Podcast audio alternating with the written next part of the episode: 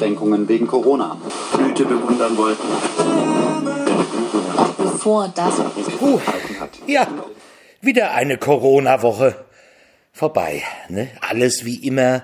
Allmählich gewöhnt man sich auch dran. Uh, viele Risikobegegnungen, die täglichen Infektionszahlen, die am Wochenende immer nach unten gehen, weil die Gesundheitsämter, wie immer, am Wochenende nur spärlich besetzt sind.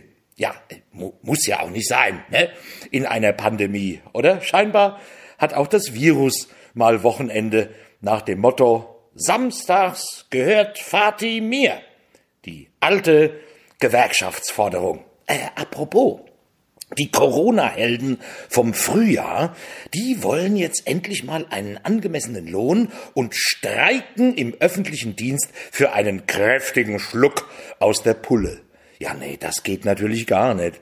Ne, Das Einzige, was geht, das sind die üblichen Rituale. Die Gewerkschaft fordert 4,9 Prozent für ihren Schluck, die Arbeitgeber bieten 1,2 Prozent, bis man sich dann irgendwann in der vorher schon längst festgelegten Mitte einigt. Aber Streiks, jetzt, mitten in der Pandemie, unverantwortlich, das gefährdet die öffentliche Gesundheit, das kann man doch jetzt nicht machen im Herbst, ausgerechnet jetzt, wo die zweite Welle uns mit voller Wucht trifft. Und außerdem wurden die Helden doch im Frühjahr zwei, drei Wochen lang von den Balkonen herab heldenhaft beklatscht. Das muss ja wohl reichen, ne? Ja, das hätte Wolfgang Clement wohl ähnlich gesehen, der ehemalige große Arbeiterführer der SPD, der soeben von dieser Welt gegangen ist. Von der sozialdemokratischen Welt hatte er sich ja schon 2008 verabschiedet. Aber jetzt, nach seinem Tod, brach ein Tsunami der Würdigungen los, eine Lawine der übersprudelnd wohlwollenden Nachrufe. Äh, aus der SPD ja, kam eher nix, aber die ehemaligen politischen Gegner waren nicht zu bremsen. Ein großer Patriot ist von uns gegangen, befand Wirtschaftsminister Altmaier.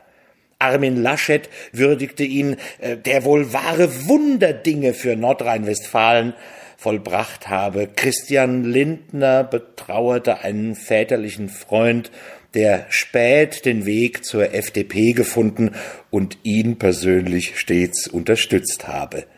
Angela Merkel säuselte, er hat dem Land bleibende Dienste erwiesen. ja, vor allen Dingen ihr, ne? Dank seiner gemeinsam mit Gerhard Schröder durchgepeitschten Agenda 2010 und den Hartz-IV-Regeln, von denen sie bis heute profitiert, mit all den sozialen Einschnitten der Leiharbeit und des Lohndumpings, dem Niedriglohnsektor, dem gelockerten Kündigungsschutz. Auch die Medien, voll des Lobes, ein unbequemer Superminister, ein Macher mit Ecken und Kanten, der Aufrechte. Er wird fehlen, auch wenn seine Worte bleiben. Tränen quetscht die Welt auf Seite 1.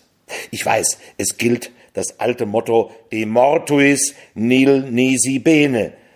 Aber muss es denn gleich die totale Verklärung sein? Sein Satz, jeder muss sein Schicksal in die Hand nehmen, statt es beim nächstbesten Problem in die Hände des Staates legen zu wollen, das war sein Appell an den kleinen Mann. Äh, dieser Appell galt natürlich nicht für die Großkonzerne, die Finanz- und die Automobilindustrie, die beim leichtesten Gegenwind sofort nach staatlicher Sozialhilfe kreischen und sie auch bekommen.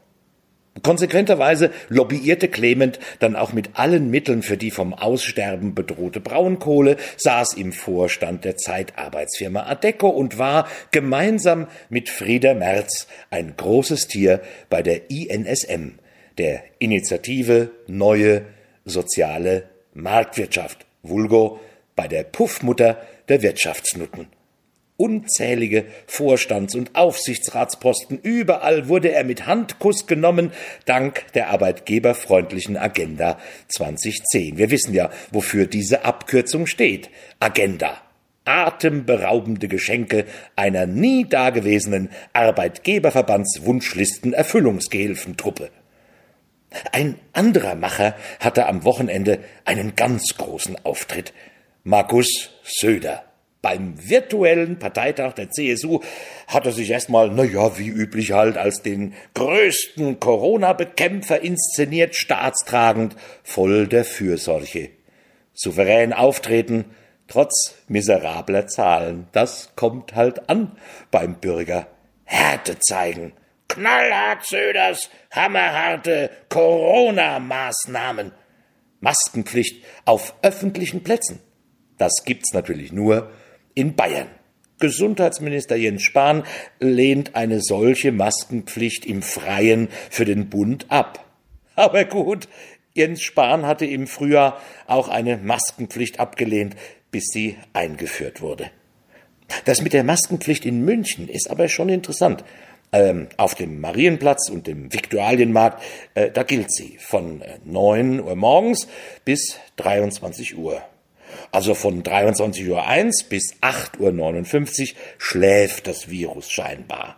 Ja, ist ja auch anstrengend, den ganzen Tag irgendwo rumzuschwirren. In feuchten Wirtshauskellern, dort ist die Maskenpflicht allerdings ausgesetzt, denn dort tobt seit einigen Tagen im Oktoberfestfreien München die Wirtshauswiesen mit Blasmusik und fröhlichem Bierkrugstämmen ein Indoor-Ballermann gewissermaßen, ein Festmahl für alle Viren, die sich fröhlich zurufen, Ogsteckt is. Ja, das ist konsequentes Handeln nach bayerischer Gutsherrenart. Aber der Söder-Markus denkt ja weiter, in großen Linien. Er hat die Bundestagswahl schon fest im Blick. Da muss man sich als Macher, mal wendet er sich gegen die Verschwörer, will die Reichskriegsflagge in Bayern verbieten. Gut, das hat der Bremer Senat schon vor einer Woche gemacht. Aber das war ja, ist halt Bremen. Er fordert eine bundesweite Corona-Ampel, die hat Berlin auch schon länger, aber gut, ist halt Berlin rot-rot. Jetzt nimmt er sich Kalifornien als Vorbild, um die Grünen zu umgarnen und fordert das aus für den Verbrennungsmotor im Jahre 2035. Vorher möchte er allerdings auch wieder ganz logisch noch eine Kaufprämie für Verbrenner, denn in erster Linie gilt es jetzt, die Wirtschaft zu stärken. Und da sind wir alle selbst auch gefordert, denn er ist in großer Sorge von wegen Schon vor Corona hat mich beunruhigt, dass viele bei der Work-Life-Balance zu sehr das Life in den Vordergrund gestellt haben und weniger das Work. Ja, das geht natürlich gar nicht. Da musste sich auch Friedrich Merz zu Wort melden beim Bild Trash TV Format die richtigen Fragen. Ich weiß nicht, ob es auch falsche Fragen gibt, aber egal. Merz, der große Bierdeckelstratege aus der Antike, durfte neben seinem homophoben Gesellschaftsbild der 80er Jahre stirnrunzelnd besorgt mahnen, die Verlängerung der Kurzarbeit macht mir große Sorge. Wir müssen aufpassen, dass wir uns nicht alle daran gewöhnen, dass wir ohne Arbeit leben können. Das wollen die Kurzarbeitenden doch gar nicht. Das will kaum einer. Was die Menschen wollen, das ist eine Arbeit, von der sie vernünftig leben können, von der sie ihre Miete bezahlen können und ein bisschen was fürs Alter zurücklegen, vielleicht, wenn es nicht zu viel verlangt ist. Damit hätten wir dann auch eine gesunde Work-Life-Balance. Aber solche Nöte und Ansprüche und Bedürfnisse sind dem großen Transatlantiker März natürlich völlig fremd. Der knallhart März der uns mit seinen uralt Arbeitsmodellen nach Clementschem Vorbild regelmäßig heimsucht, wie Herpes. Merz war ja auch stets ein glühender Verfechter der Atomkraft, deren Folgen uns gerade auf die Füße fallen. Händeringend wird nach einem geeigneten Endlager gesucht, in das der hunderttausend Jahre strahlende Müll versenkt werden kann. Gorleben ist raus, es soll jetzt nach wissenschaftlichen Kriterien entschieden werden, nicht mehr nach politischen. Ui, das ist gerade für die Union natürlich eine völlig neue Erfahrung. Selbst Bayern soll bei der Suche nach einem geeigneten Standort nicht mehr ausgeschlossen werden. Ah, da werden jetzt vermutlich alle Argumente aufgeführt, um das zu verhindern. Verursachen ja, aber die Folgen tragen auf gar keinen Fall. Da kommt jetzt zu weiches Gestein, zu löchrige Gneisschichten. Bayern gilt ja eigentlich schon immer als Hochrisiko-Erdbebengebiet. Am Ende wird man irgendwo noch ein paar erloschene Vulkane ausmachen, die aber ganz schnell wieder aktiv werden könnten. Nein, es gilt jetzt, die Weichen zu stellen für die Zukunft. Und da ist die CDU etwas in Sorge wegen ihres geplanten Bundesparteitags in Stuttgart und der Wahl ihres Vorsitzenden. 1001 Delegierte in Zeiten von Corona hm, wird schwierig, wenn die Fallzahlen steigen und sich nur 50 Personen zu einer Familienfeier treffen dürfen. Jetzt schielen viele schon neidvoll auf die SPD, die das mit ihrem Kandidaten ganz geräuschlos hingescholzt hat.